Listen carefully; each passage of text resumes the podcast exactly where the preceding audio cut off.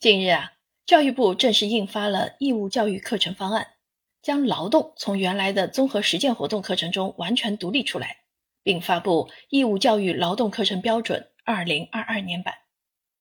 今年秋天开学起，劳动课将正式成为中小学的一门独立课程。对于新方案的这一变化，不少七零后、八零后网友直呼：多年前的劳动课，如今又回来了。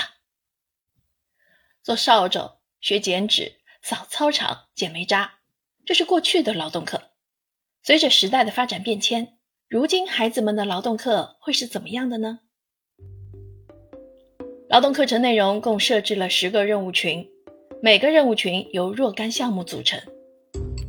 日常生活劳动包括清洁与卫生、整理与收纳、烹饪与营养、家用器具使用与维护四个任务群。生产劳动包括农业生产劳动。传统工艺制作、工业生产劳动、新技术体验与运用四个任务群；服务型劳动包括现代服务业劳动、公益劳动与志愿服务两个任务群。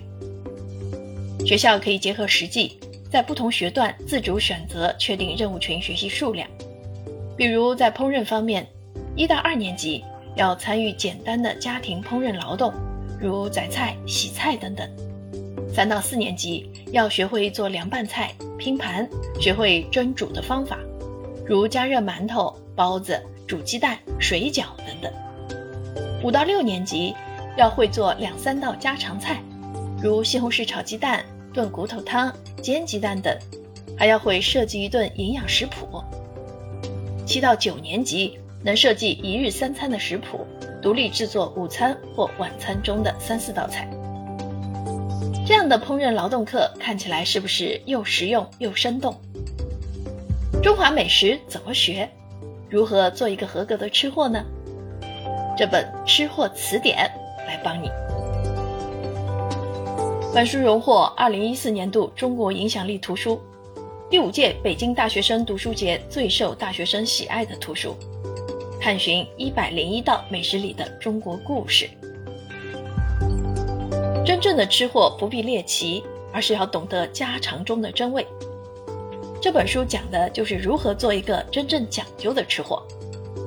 这是一本可饱眼福的美食书，全书配有近百幅手绘插画，着眼于美食的各种细节，连筷子都各不相同，深藏着关于美味的幽默表达，与读者一起去寻味。这是一本细仿词典的美食书。有词头，略有解释，聊了吃法，还说了掌故，甚至为吃货们便于寻味而在书后配上了索引。这还是一本讲究场合的美食书，吃食的况味与场合密不可分。本书打破常规，分为家里吃着舒坦、街边吃的随意、饭店吃个名气三部分。这是一本顺应脾胃的美食书。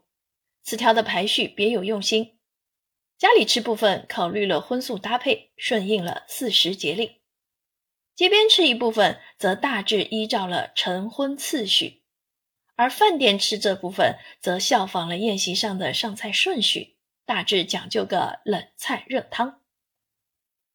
总之，这是一本充满了人间烟火情味的美食书，正如作者崔代远先生所言。我把那些浸润于美食之中，却又洋溢于食材之外的感受点染于纸上，写成了这本吃货词典，想与您分享普通饭菜里的温情和爱，分享人间之真味。